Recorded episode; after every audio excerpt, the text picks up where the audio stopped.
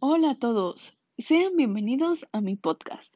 Yo soy Andrea y el día de hoy les hablaré de un tema que vimos en nuestra clase de biología y que aparte para mí es un tema súper importante y del cual tenemos que estar todos muy bien informados. En especial ahorita en la adolescencia y antes de la adolescencia para ya tener una idea y cuidarnos. Bueno, del tema del cual yo les voy a platicar es sobre la salud sexual. Pero bien, ¿qué es la salud sexual? La mayoría de las personas piensan que cuando hablamos de este tema solo nos referimos a las enfermedades de transmisión sexual o al embarazo a temprana edad, pero no, se equivocan, porque ellos ya que están muy pocos informados la salud sexual se refiere al bienestar de nosotros mismos, tanto físico como mental y socialmente. O sea, son muchas cosas que debemos de tener para estar bien y tener una buena salud sexual. Pero principalmente, una de las ideas de la salud sexual es darnos a conocer a todas las personas desde la adolescencia, que es cuando empiezan a tener más inquietudes sobre su derecho de elegir qué métodos, qué métodos anticonceptivos usar y que estos sean seguros, eficaces, accesibles y aceptables, porque no podemos usar cosas que están inalcanzables para nosotros o que no nos puede hacer sentir segura de usarlo.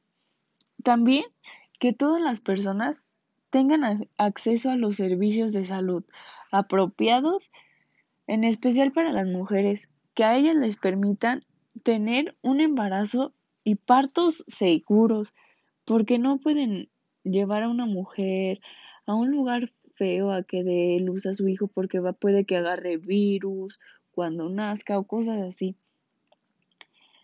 y para que ellas se sientan con la seguridad y las máximas posibilidades para que su bebé nazca sano, nazca sano y fuerte.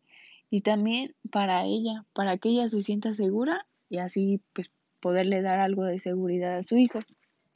Bueno, en mi opinión, en la etapa de la adolescencia, pues nos vamos experimentando, ¿no? Tratamos de experimentar y, y queremos conocer muchas cosas. A mí y a mis amigos nos ha pasado, por eso lo menciono. En la etapa de la adolescencia nos han hecho a nosotros más hincapié en los métodos anticonceptivos para cuidarnos de las enfermedades de transmisión sexual y el embarazo a temprana edad. Estas son como las principales cosas porque en mi opinión pienso que a nadie nos gustaría tener un embarazo a temprana edad ni a mí ni a mi círculo de amigas, porque no estamos lo suficiente maduras. Ahorita les hablaré un poco sobre eso. Y las enfermedades de transmisión sexual, pues son algo que nadie quiere y que muy feo. Gracias, pero no conozco a nadie que tenga esa que sufra o padezca de alguna enfermedad de transmisión sexual, pero en lo personal me parece un tema muy horrible que pues lo más que lo podemos evitar hay que hacerlo. Pero bueno, al fin nosotros somos libres de hacer con lo que queramos con nuestro cuerpo, pero hay que cuidarnos porque nosotros somos libres, pero no las demás personas. Y obvio a mí no me gustaría que me pasara una enfermedad de transmisión sexual o algo así. Existen varios tipos de métodos anticonceptivos. Los quirúrgicos, que son cuando les hacen las operaciones a las personas. Los naturales, que por lo regular se llevan a base de calendarios o de la abstinencia. Los hormonales, que son pues, cuando toman pastillas. Y los químicos de barrera, que son las pastillas y cosas así, los parches. Este, pues como lo mencionaba, tener un embarazo a nuestra edad es muy difícil, pues ya que para empezar, si nosotros, bueno, si yo me pongo a pensar por mí, ¿verdad? Y supongo que más de alguna chava se identifica con esto, no podremos tener un hijo si no estamos ni siquiera lo suficientes maduras físicamente para hacernos cargo de un hijo. O sea, todavía no maduramos al 100 y no podremos enseñar a nuestro hijo ni a educarlo bien, ni algo así, ni a darle lo correcto porque no acabamos, bueno, existen varios programas que nos ayudan a seguir con los estudios y cosas así, pero no siempre los ponemos en práctica, entonces no podremos darle una vida digna o la vida que se merece a ese ser humano. Aparte, nuestro cuerpo no está lo suficientemente desarrollado como para poder tener un embarazo de manera sana, por así decirlo, porque nuestro cuerpo aún está muy pequeño o no sé, pues como lo mencioné, no se ha desarrollado muy bien. Entonces es muy difícil tener un embarazo así. Obviamente tampoco queremos contraer alguna enfermedad de transmisión sexual. Mm, y no porque no la queramos, o porque pues a veces a cualquier persona le puede pasar, o sea, cualquier persona la puede puede quedar infectada por alguna enfermedad de transmisión sexual. Pero es de nosotros que nos protejamos y cosas así, pero tampoco somos, no somos nadie para juzgar a las personas que padecen de alguna enfermedad de transmisión sexual. Son muy feas las enfermedades de transmisión, sexual y nos afectan de una manera muy grande. Pero no hay que discriminar a las personas. Algunas de las enfermedades de transmisión sexual que son para mí las más peligrosas y famosas, por así decirlo. Existen muchas enfermedades, pero solo les mencionaré tres. tres. El VIH, el VPH, perdón, el virus de papiloma humano. Para este, para empezar, no existe la cura. Una vez que lo tienes, pues existen pastillas para controlarlo, pero no para curarlo. Este provoca verrugas genitales, cambios en el cuello uterio, en el cuello del útero, perdón, y cáncer cervicuterino.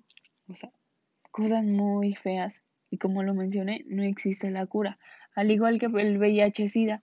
VIH-Sida no existe la cura para él.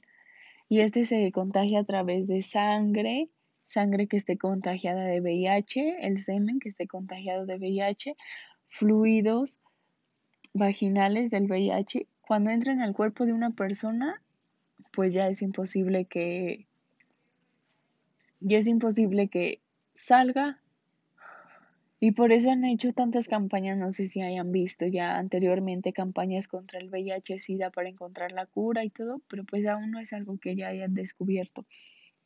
El herpes genital y oral es algo que para mí es muy desagradable de verlo. Es causado por el virus del herpes simple y este se pasa a través del sexo oral cuando una persona en sus genitales llega a tener eh, el herpes y al practicar sexo oral se pasa a, la boca, es, en el genital lo tienen y al hacer sexo oral pasa pues, a la, al oral. Y esos fueron tres de los más feos.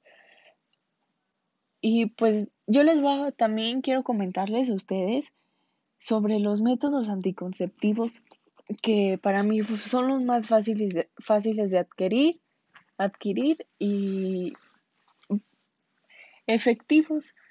Y espero que se cuiden y que los usen. El primero es el condón. El condón nos lo dan en muchas partes protege del, nos, el condón nos protege de las enfermedades de transmisión sexual, el condón masculino que va en el pene del hombre.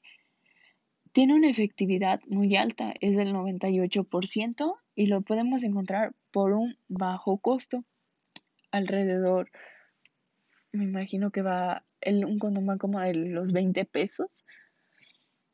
Las pastillas anticonceptivas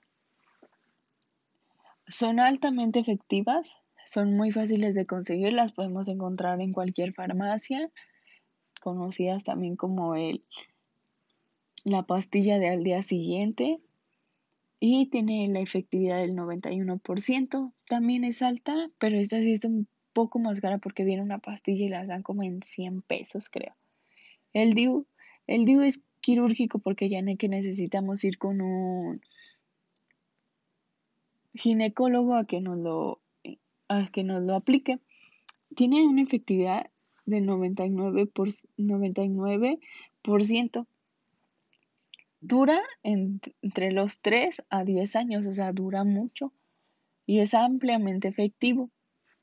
El anillo anticonceptivo es muy fácil de usar. Este va en la vagina de la mujer. Es altamente efectivo y porque su efectividad es del 91%.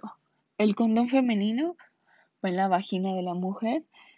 Protege de enfermedades de transmisión sexual o de un embarazo. Nos protege también si lo usamos de una manera correcta, porque hay que saberlo usar para poderlo aplicar de una manera correcta y la efectividad va a ser alta.